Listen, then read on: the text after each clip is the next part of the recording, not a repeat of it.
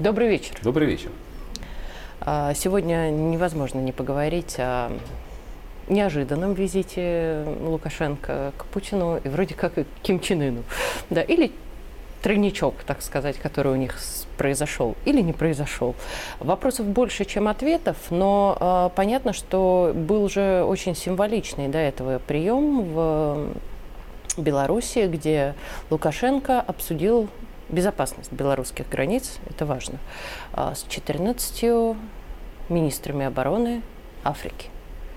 Это, конечно, главное, что должно быть да, на Беларусь повестке. это именно та страна, которая должна гарантировать безопасность Опасность стран Африки. Африки, Или да. наоборот. Или наоборот, да. Вот и Но с то, и то очень Лукашенко в прекрасно. последнее время вообще очень много символического происходит, и все, что с ним происходит, превращает его, а, только не поймите меня неправильно, превращает его в часть русской антизападной политики.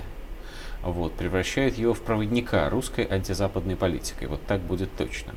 Накануне визита произошло два события. Одно ты только что назвала, а другое, наверное, с точки зрения наших западных партнеров, вот, казалось страшно жестким по отношению к нему, потому что Европейский парламент принял обращение к Международному уголовному суду в Гааге с требованием выписать ордер на арест Александра Григорьевича Лукашенко. Теперь их трое, который- кто воровал детей. Да, Да. а, который совершенно меня восхищает формулировки. Они собираются, значит, арестовать Лукашенко за что? За то, что он 2000 с лишним украинских детей, потерявших родителей, сирот, вывез на отдых в лагеря отдыха в Белоруссии. И там какой кошмар. Им что-то даже рассказывали про Великую Россию.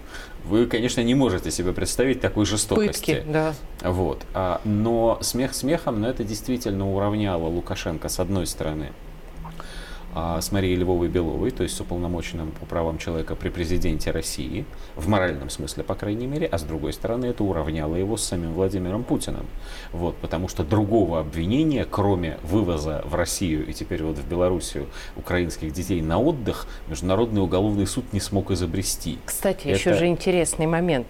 А, отвлечемся на секунду. Слушай, ведь э, Бразилия, тут неожиданно, если не ошибаюсь, Бразилия заявила, что они пересмотрят участие. Но они, пока, они заявили пока не совсем это, они заявили о возможности Да. такого пересмотра.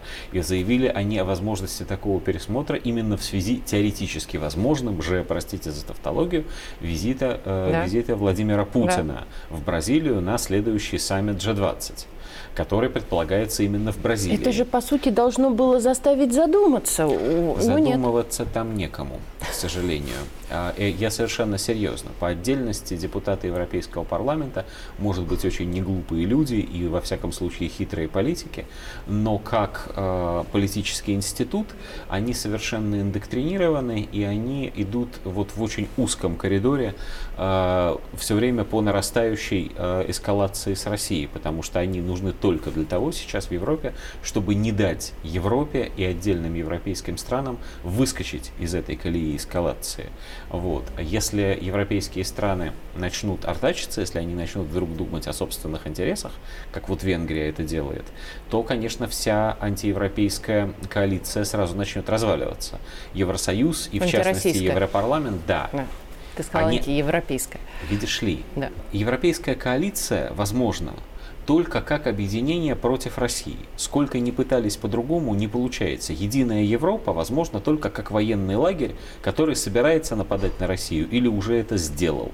Кто объединял Европу? Наполеон против России, во время Крымской войны против России, Гитлер против России, ну и так далее. А вот, собственно, Европарламент – это один из важнейших или даже самый важный институт, который сегодня служит этим связующим звеном. Как бы смешно с нашей точки зрения не выглядели, даже не смешно, а нелепо, вот вне всякой связи с реальностью, не выглядели те обвинения, которые они выдвигают против лидеров Ро- России и Белоруссии, ну, приходится признать, что эти обвинения действительно как цементом скрепляют вот это ЕСовское здание, эту башню, из которой пушка в нашу сторону торчит.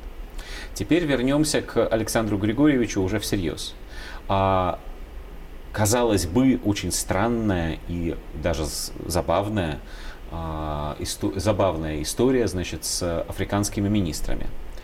она становится совсем не забавной, если мы вспомним, что в Белоруссию, так сказать, релацировался Вагнер. Вагнер.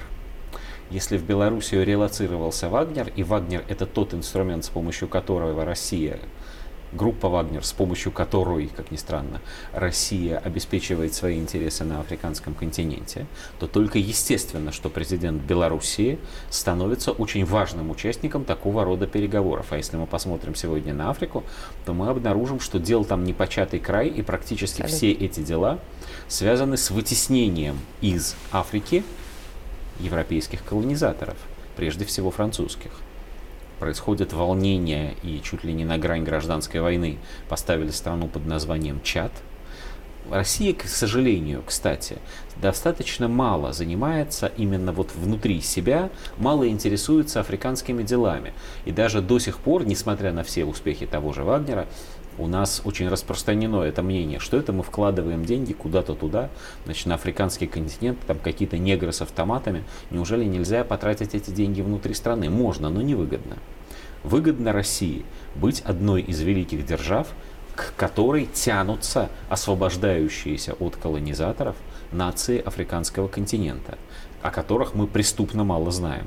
Вот инструмент появился, этот инструмент оказался очень рабочим, очень эффективным.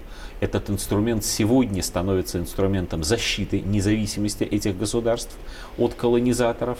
Ну, рискну предположить, что слово «Вагнер» скоро прозвучит не только в Нигере, где оно уже вот в полный рост, но и в Чаде, например, и в других э, э, странах.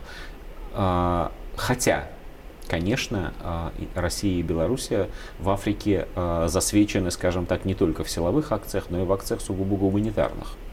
Не, не веселая совершенно новость из Ливии, где погибло, судя по всему, больше 20 тысяч человек. Это полный ужас. Но факт, что в Ливии очень хотят помощи России, и, судя по всему, Россия, даже несмотря на то, что центрального правительства там по сути нет, Россия, судя по всему, будет помогать.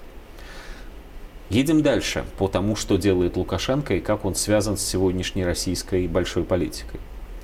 Лукашенко, приезжая, приехав к Путину, практически сразу, ну, во, во всяком случае, в том, что мы видели, понятно, что переговоры большей частью проходили в закрытом режиме, из того, что мы видели, практически сразу он сказал, что нужно провести переговоры на троих, да, сообразить на троих, как тут же стали шутить, а, с Ким Чен Ыном, Путиным и им. Это, а, это очень рационально. Это Можно очень, один вопрос? Да. Точнее, даже уточнение. Мне очень понравилось, как большинство, на самом деле, телеграм-каналов, в том числе белорусских, начали писать, что Ким Чен Ын и Лукашенко обсудят безопасность, опять же, границ Белоруссии. Вот это... А это, это, кстати, совершенно не смешно. А, Северная Корея с ее не очень... Во-первых, в Северной Корее гораздо больше населения, чем в Беларуси. Во-вторых, Северная Корея одна из тех стран мира, которые, к сожалению, постоянно готовы к войне. Вот там не закрытая военная история с Южной Кореей, разделенный так полуостров. Вот такие пишут о том, что у нас Корея будет поставлять им оружие. Эксперты, для... э, уважаемые, никак не хотят понять, что шарик круглый. Я прошу прощения за резкость. Они никак не хотят понять, что на земном шаре сегодня нет событий, особенно в военной сфере, которые не были бы взаимосвязаны между собой. Они даже не дают себе труда взглянуть на карту и обнаружить, что если рассматривать Россию как единый военный лагерь, то на одном фланге условно правом окажется Белоруссия, а на другом фланге, ну если с севера смотреть, условно левым, окажется Северная Корея. Это будут фланги России, военного лагеря, развернутого э, против Запада. Поэтому только естественно что лидеры, командующие этих флангов, должны как-то взаимодействовать и как-то координировать свои усилия. Может ли Ким поставить в Белоруссию, например, боеприпасы? Ну, теоретически может, ну. конечно, через территорию России, Но хотя зачем? не очень понятно зачем. А вот может ли Белоруссия действенно помочь Северной Корее? Может. А вот тут ответ «да». Северная Корея промышленно развитая страна. Но благодаря, или точнее, к сожалению, э, ну, из-за очень неблагоприятных разнообразных условий Северная Корея постоянно испытывает нужду в продовольствии. Белоруссия, с учетом размеров, крупнейший, эффективнейший экспортер именно продовольствия. И, И если... рынки новые нужны. Совершенно верно. И нужны рынки не только актуальные, но и потенциальные. Будет только естественно – если белорусский сельскохозяйственный экспорт, который представляет собой, кстати, не только картошку, например, но и трактора, Конечно. что очень важно. И вообще технику всю Вот. практически Сельскохозя- всего, Сельскохозяйственная всего цикла, техника, комбайны, полный цикл Да. окажутся в Северной Корее. Более того, такая кооперация будет выгодна далеко не только Северной Корее и далеко не только Белоруссии, но и Китаю и России. Спасибо.